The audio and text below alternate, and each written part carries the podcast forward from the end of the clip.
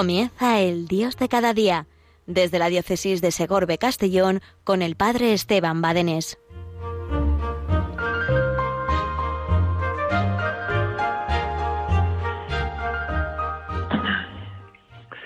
Buenos días, querida familia de Radio María, queridos oyentes, que acabamos ahora de participar en la Eucaristía y vamos ahora a este tu programa, el Dios de cada día.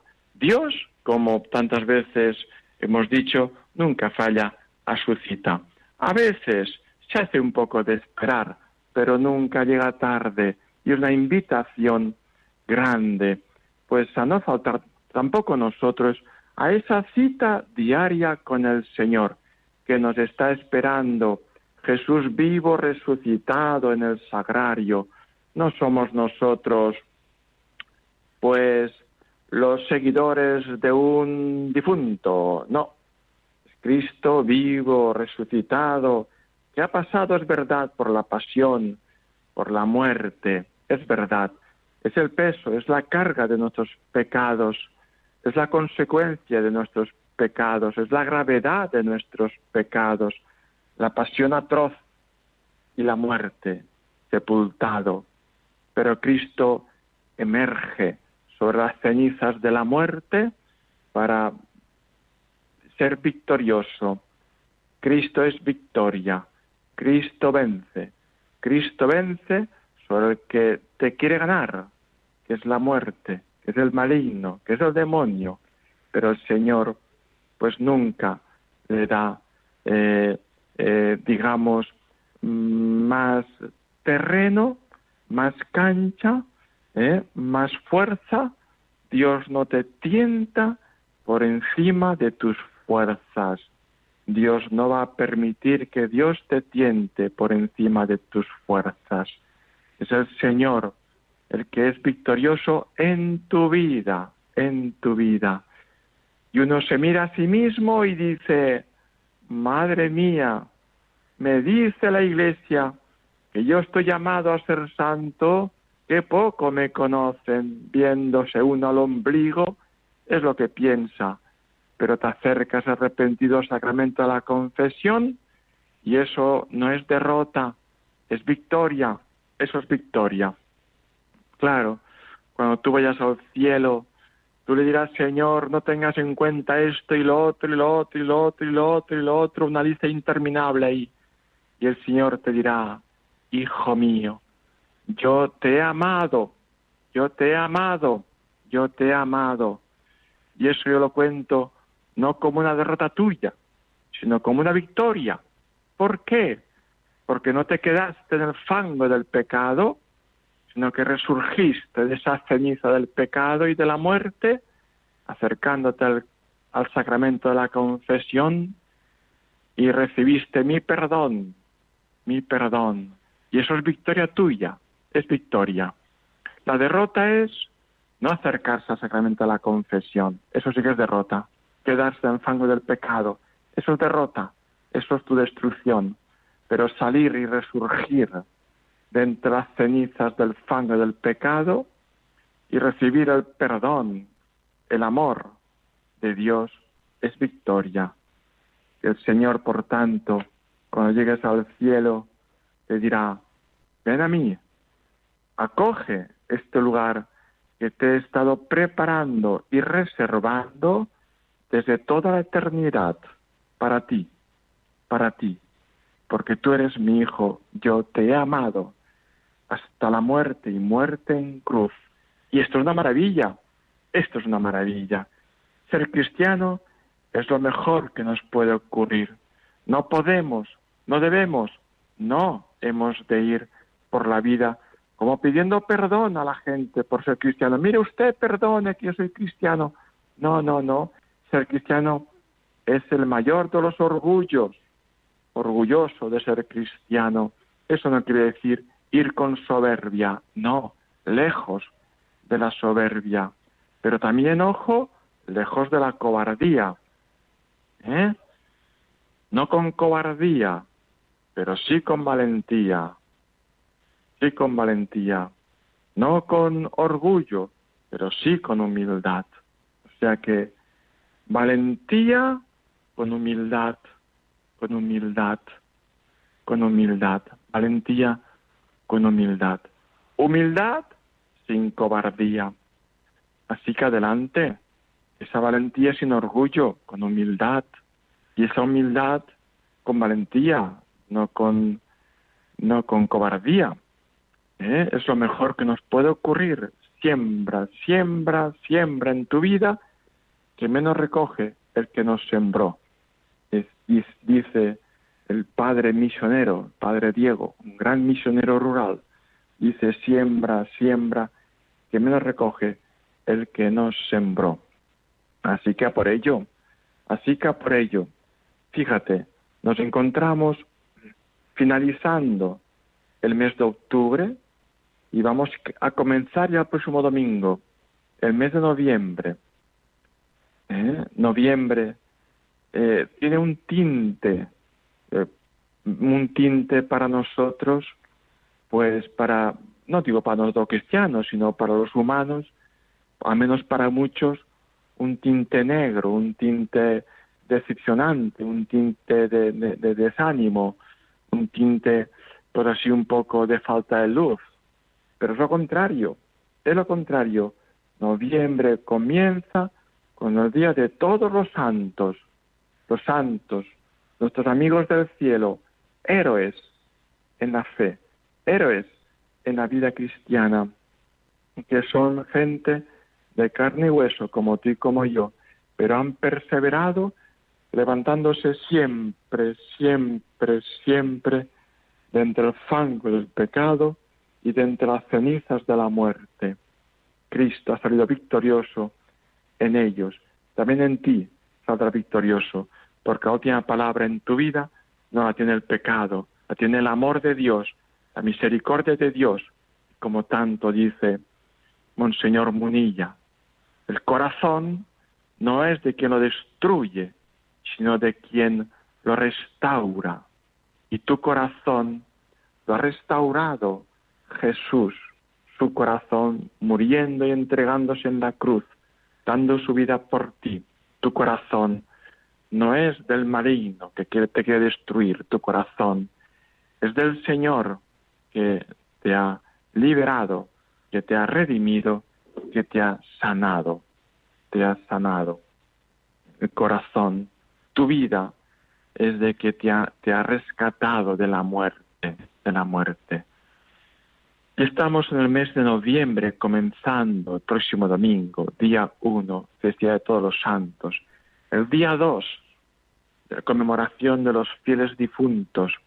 Es importante distinguir estas dos fiestas, estos dos días, importante uno e importante el otro, pero es importante distinguir estos dos días bien diferenciados. A veces se confunden, ¿eh? a veces se confunden.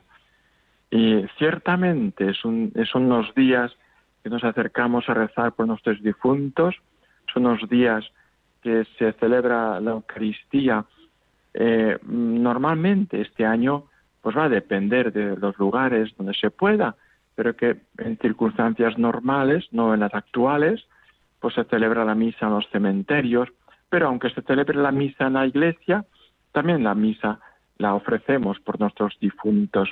Y decía que esa misa en los cementerios, su día propio de celebraros es el día 2, porque es el día de los difuntos, de los difuntos, casulla morada, eh, la, misa de, de, de, los difuntos, ¿no?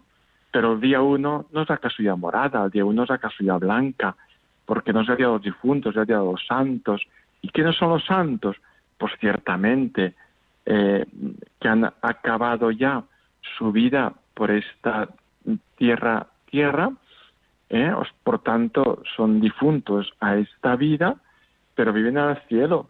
Los santos son los difuntos que purificados totalmente, totalmente, eh, pasando por el purgatorio, aunque alguno habrá ido directamente, pero bueno, normalmente tal vez pasando por el purgatorio, pues eh, estén ya intercediendo por nosotros en el cielo, contemplando pues el rostro de Cristo, el rostro de Cristo, que eso es lo que deseamos ver.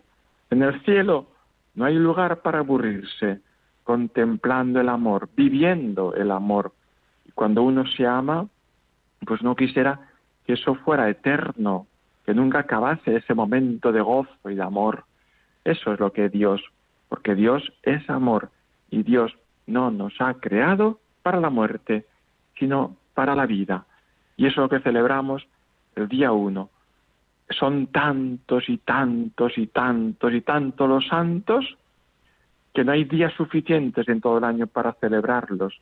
Pues eso a la Iglesia, nuestra Madre, con corazón de madre, nos pone ante nuestros ojos, ante nuestra mirada y ante nuestra intercesión, nos pone a todos los santos, a todos los santos, ¿eh?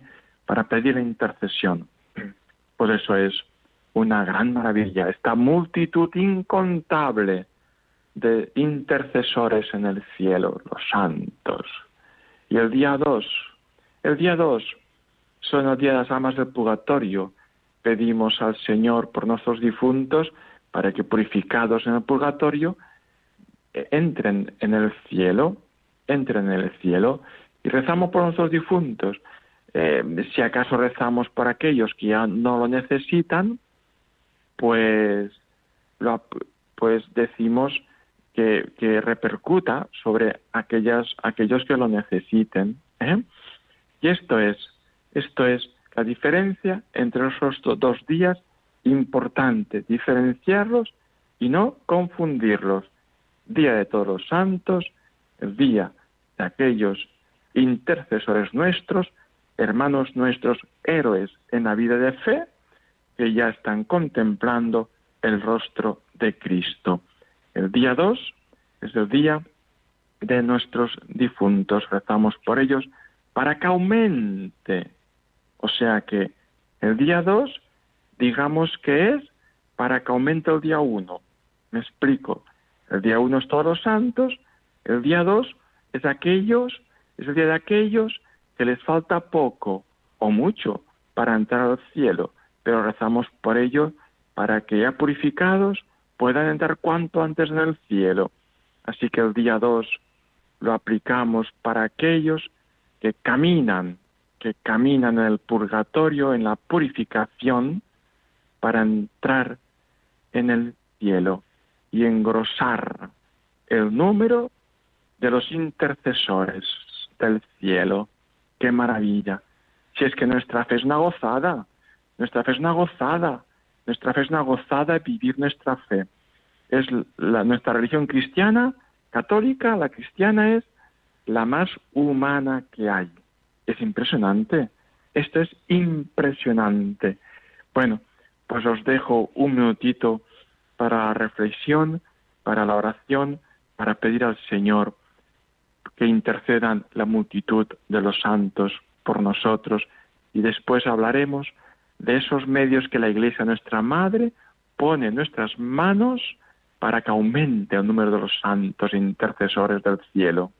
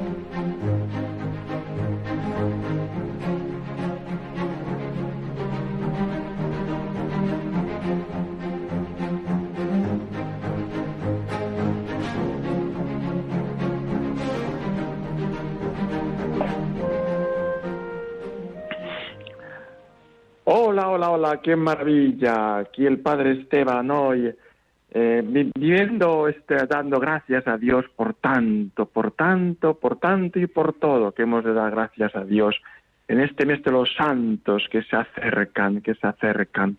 Pues fíjate, la madre, nuestra madre, la iglesia, porque así la hemos de ver, nuestra madre, la iglesia, a quien amamos no por ser guapa, que lo es, sino por ser mi madre. La amo porque es mi madre, no porque es guapa, que lo es, sino que la amo porque es mi madre.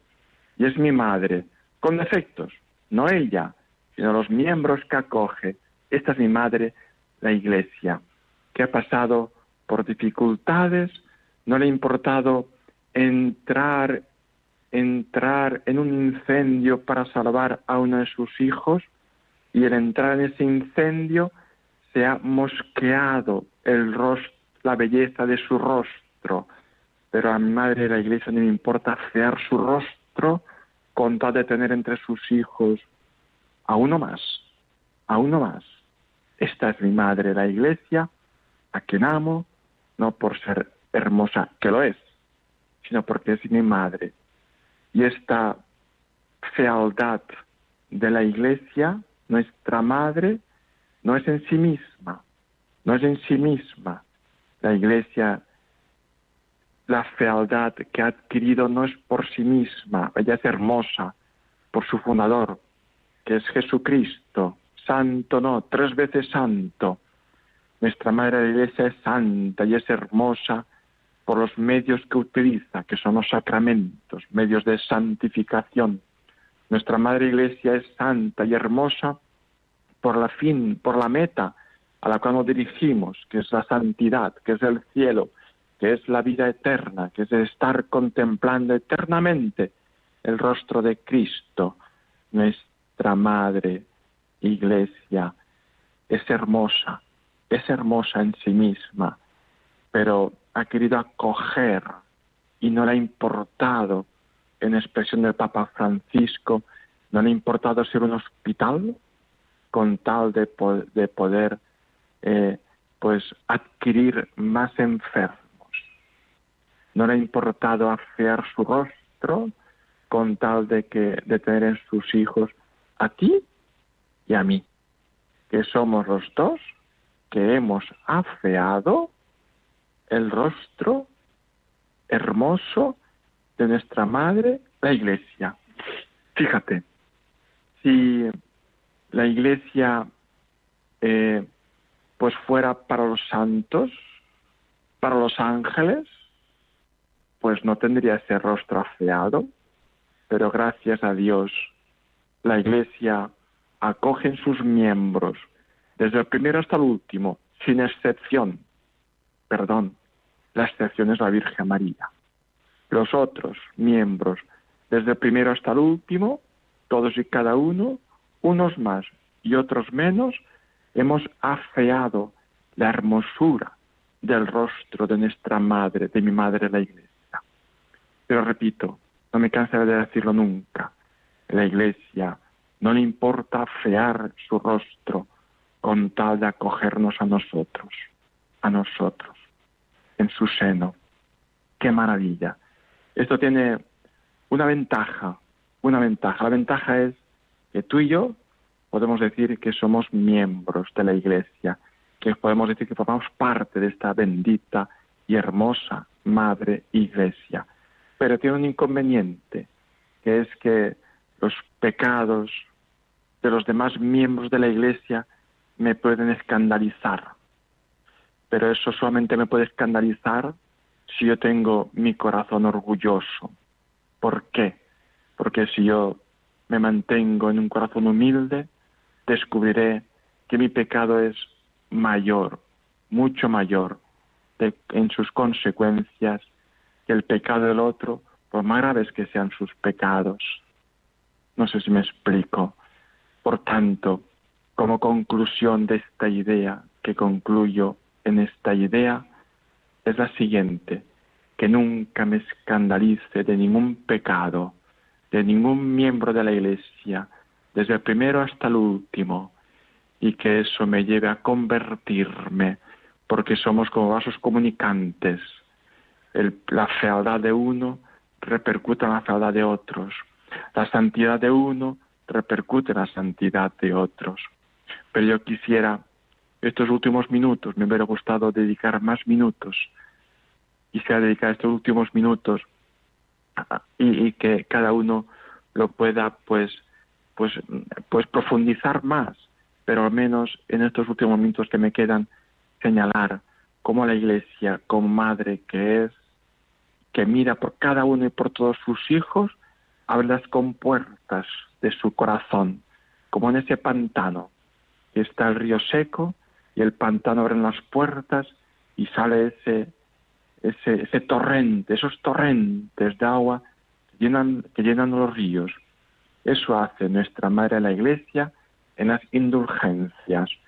La Madre Iglesia abre las compuertas para derramar abundantes torrentes de misericordia y en este caso, el día 22 de octubre, providencialmente, memoria litúrgica de San Juan Pablo II, ha hecho público, ha firmado y hecho público las indulgencias para los difuntos de que ya habían, que ya existían, pero existían del 1 al 8 de noviembre. Ahora la Madre Iglesia abriendo las compuertas del torrente de su misericordia, extiende esas indulgencias, dando mucho más facilidades a todo el mes de octubre. Así pues, así pues, la indulgencia plenaria a los que visiten un cementerio y recen por los difuntos, ojo, aunque solo sea mentalmente, mentalmente.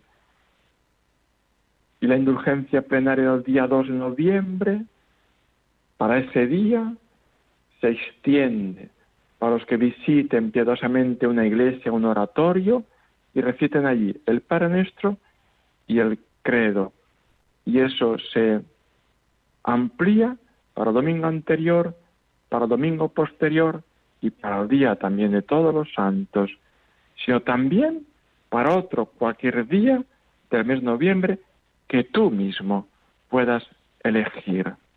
Más todavía, nuestra Madre Iglesia amplía el torrente de misericordia, dedicado ahora pensando en los ancianos, en los enfermos, y entonces aquellos que no pueden salir de casa, dice, podrán obtener indulgencia plenaria siempre que se unan espiritualmente a todos los demás fieles, completando, desapegados del pecado y con la intención de cumplir cuanto antes las tres condiciones.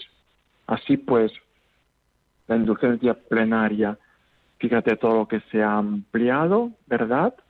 Y más todavía que no me da tiempo a comentar, pero es importante las condiciones habituales, desapego del pecado, confesión sacramental, comunión eucarística y oración por las intenciones del Santo Padre.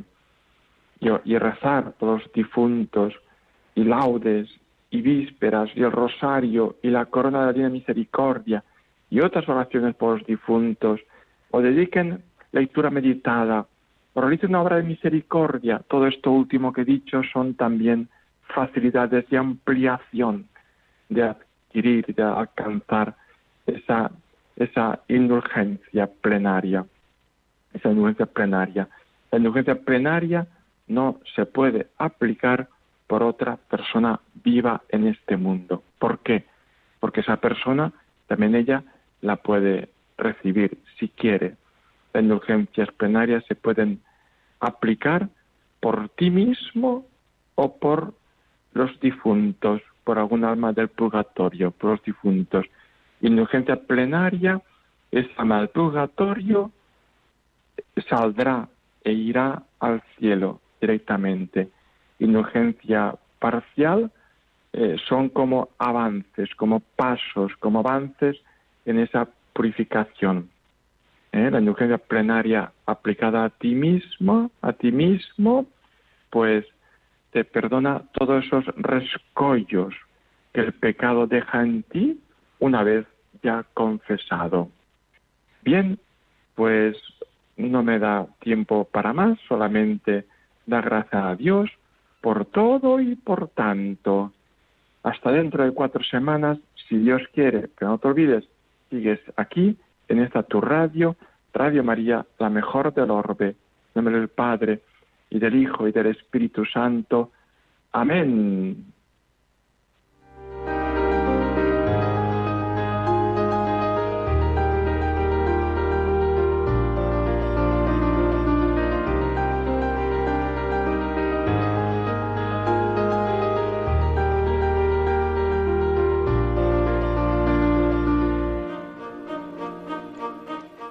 Finaliza el Dios de cada día desde la diócesis de Segorbe Castellón con el padre Esteban Badenés.